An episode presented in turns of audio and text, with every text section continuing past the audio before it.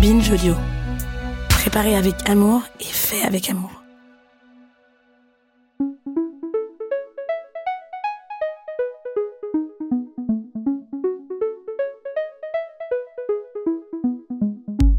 Bonjour à toutes et à tous, et bienvenue dans ce nouvel épisode d'Après la pluie au travail. Je suis Lydia Martin, psychologue du travail. Ça fait déjà trois épisodes qu'on analyse ensemble les enjeux liés au bien-être mental en entreprise et les tendances du monde du travail, pour fournir des outils aux managers pour protéger la santé mentale de leurs équipes.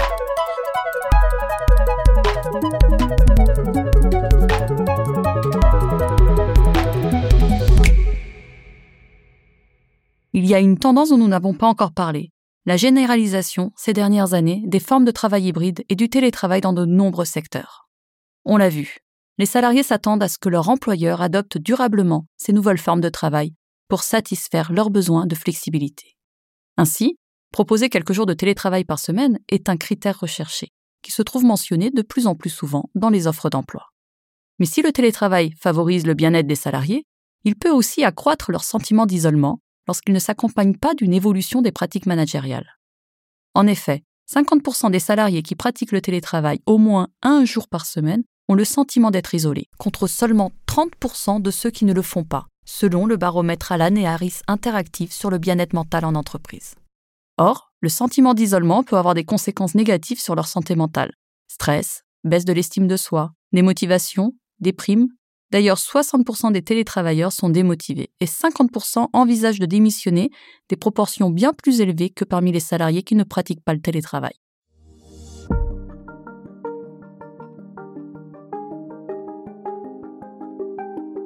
C'est là que la notion de proximité au travail prend toute son importance. Elle fait référence à la qualité des relations et des interactions entre le manager et les salariés, ainsi que les salariés entre eux.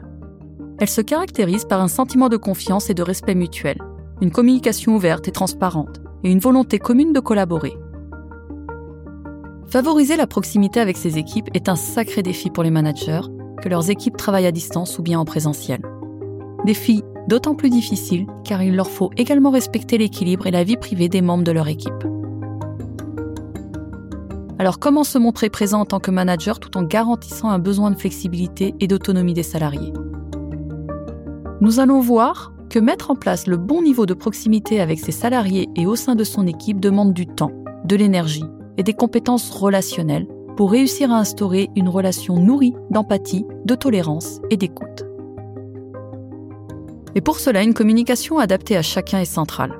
C'est l'occasion d'exprimer des encouragements, de la reconnaissance pour le travail fourni, ou encore de l'intérêt pour le bien-être des membres de l'équipe pour instaurer un climat de confiance. Cette communication doit être encadrée par des règles pour garantir le droit à la déconnexion et le respect de la vie privée. Je vous propose d'écouter deux témoignages qui mettent tout cela en lumière.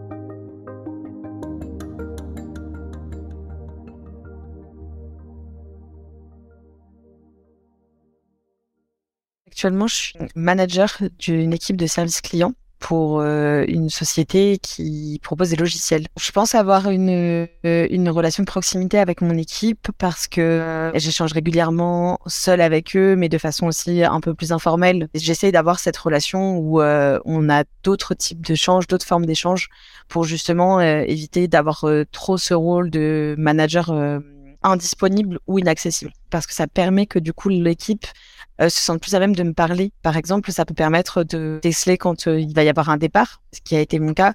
Une personne qui m'a parlé du fait qu'elle avait d'autres projets personnels et donc du coup, j'ai pu anticiper un petit peu le fait qu'elle allait nous quitter. Donc c'est vrai que quand on n'a pas du tout cette relation de proximité et que on sent que son manager il est un peu inaccessible, bah, ça va un peu tomber du jour au lendemain. Et euh, quand je décèle la moindre chose, une perte de performance ou ce genre de choses, je vais pas aller directement au frontal en disant bon voilà t'es moins performant, euh, va falloir se bouger ou ce genre de choses. Je vais du coup mettre en avant qu'il y a effectivement une perte de performance, mais je vais essayer de comprendre pourquoi. Est-ce que ça touche vraiment au professionnel? Est-ce que ça touche au perso? Et donc du coup, c'est vrai que ça me faire confiance euh, par la suite.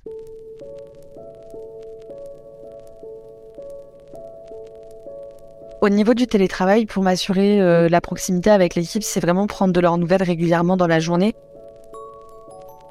Alors déjà, on a une euh, conversation d'équipe, on communique beaucoup via Teams.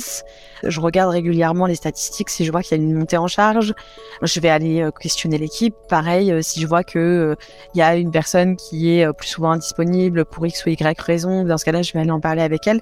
Mais j'essaye vraiment au quotidien, même en télétravail, de prendre de leurs nouvelles, de parler un petit peu avec tout le monde, même si tous les jours je peux pas le faire quand on est en télétravail. En fait, c'est vraiment rester disponible au maximum pour l'équipe, ne pas leur faire sentir que justement du fait qu'on ne soit pas en présentiel, euh, je sois complètement indisponible pour eux.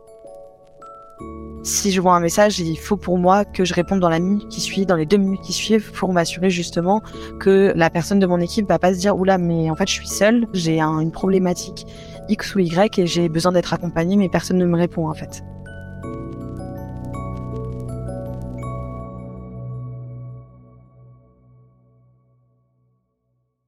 Dans ce premier témoignage, la manager nous donne les bonnes pratiques qu'elle applique au quotidien pour préserver une relation de proximité avec son équipe, que ce soit au bureau ou à distance lors des journées en télétravail.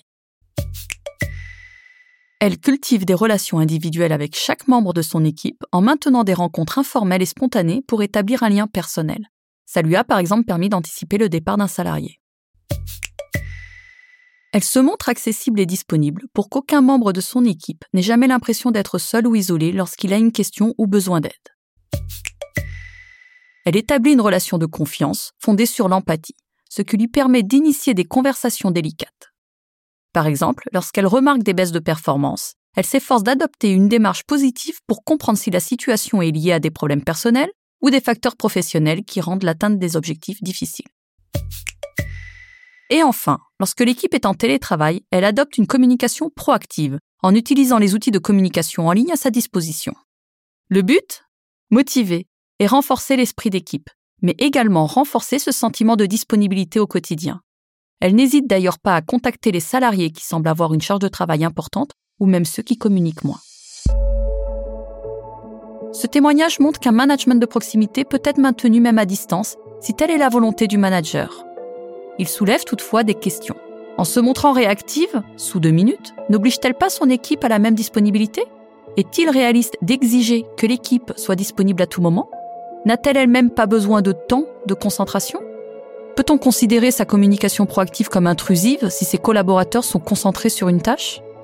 Enfin, cette sursollicitation est-elle compatible avec le besoin grandissant d'autonomie des salariés? Ainsi, je conseille aux managers de définir des limites claires quant aux attentes en matière de connexion et de réactivité de chacun des membres de l'équipe, y compris la leur. Il est important que ces limites soient discutées et vérifiées avec eux pour s'assurer qu'elles correspondent à leurs besoins.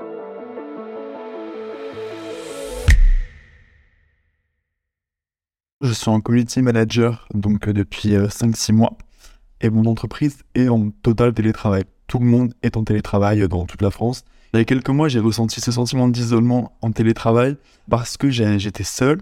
Alors, j'habitais en ce moment chez mes parents, mais euh, voilà, je me sentais un peu seul toute la journée. J'habitais pas forcément en ville, donc euh, le sentiment d'isolement été d'ailleurs d'autant plus présent.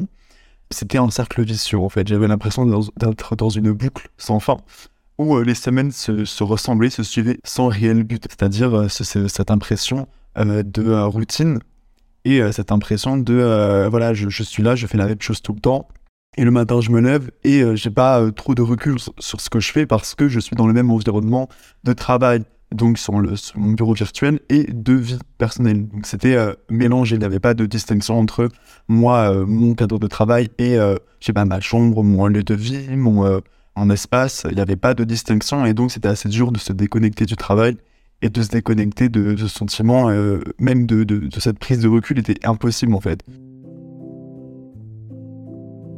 Je pouvais pas euh, mes sentiments de, d'isolement parce que j'étais tout le temps constamment dans cet environnement qui me faisait ressentir ça à la base. Il y avait aussi donc mon cadre de travail qui n'était pas forcément adapté parce que euh, pour être en télétravail et pour bien le vivre, il faut aussi avoir un bon cadre de travail et un bon espace bureau, ce que je n'avais pas à cette époque-là, et donc euh, c'était dur de se connecter. Et oui, le manque de contact à ce moment-là était important, en tout cas jouait un rôle important dans ce, cet isolement. J'ai pu facilement parler avec ma hiérarchie et on a trouvé des solutions. Et puis euh, ils ont mis en place donc ces bureaux virtuels et ce contact permanent toute la journée de 9h à 17h. Ça a permis de réduire cet isolement et d'avoir un contact fluide et euh, humain avec euh, mes managers et mes collègues. Le contact humain se concrétise par euh, le sentiment de ne pas attendre avant de déclarer et de s'exprimer sur ses émotions. Donc si je veux parler à un manager ou à un collègue, j'ai juste aller lui parler directement et pas attendre une réunion Zoom. C'est ça qui fait que c'est plus humain, c'est plus spontané.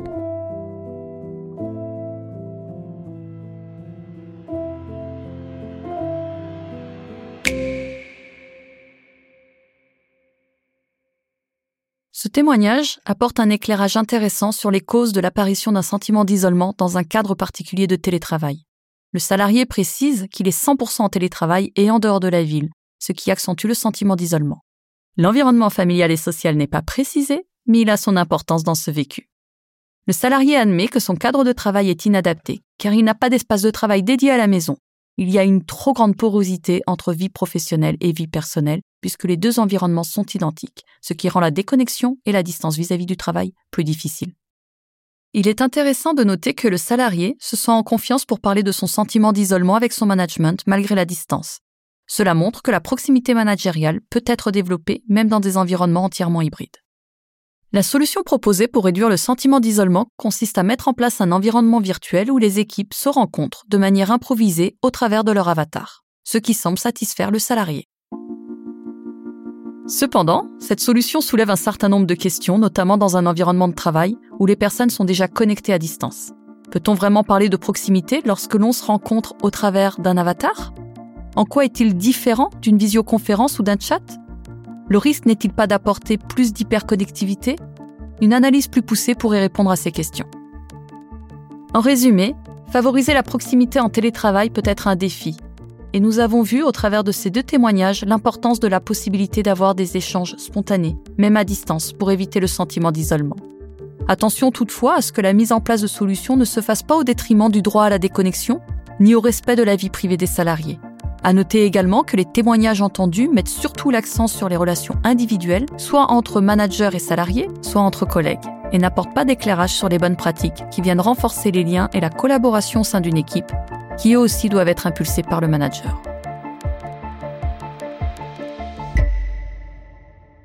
Ainsi, voici mes conseils pour maintenir la proximité au travail et éviter l'isolement à distance mais également en présentiel.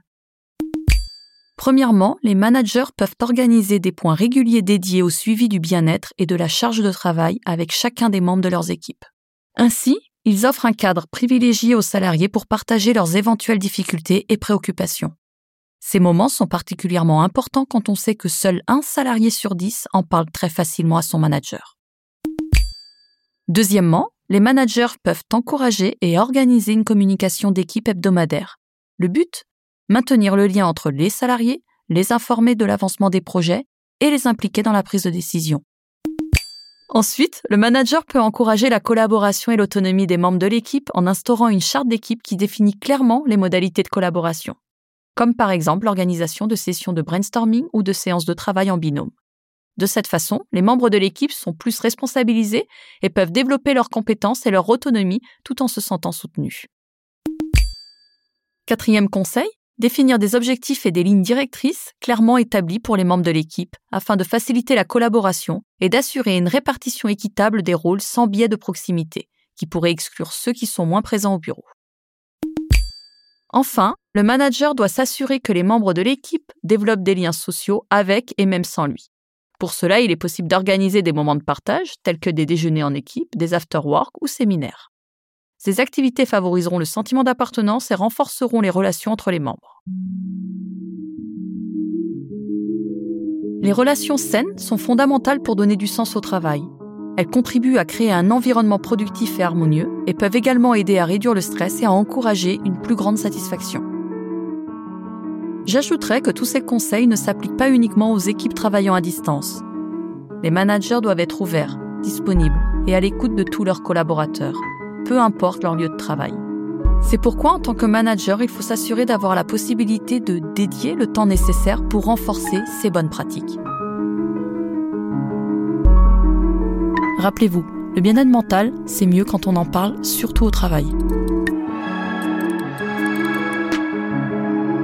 Cet épisode a été produit en partenariat avec Alan, qui propose une solution intégrée au service de la santé physique et mentale pour les équipes d'entreprise de toute taille et les indépendants. Il a été préparé par Inès Guiza Hélène Blonze et Lydia Martin, psychologues du travail chez Alan, qui accompagnent les entreprises dans la prévention des risques professionnels et nous livrent ici ses conseils. À dans un mois pour un prochain épisode.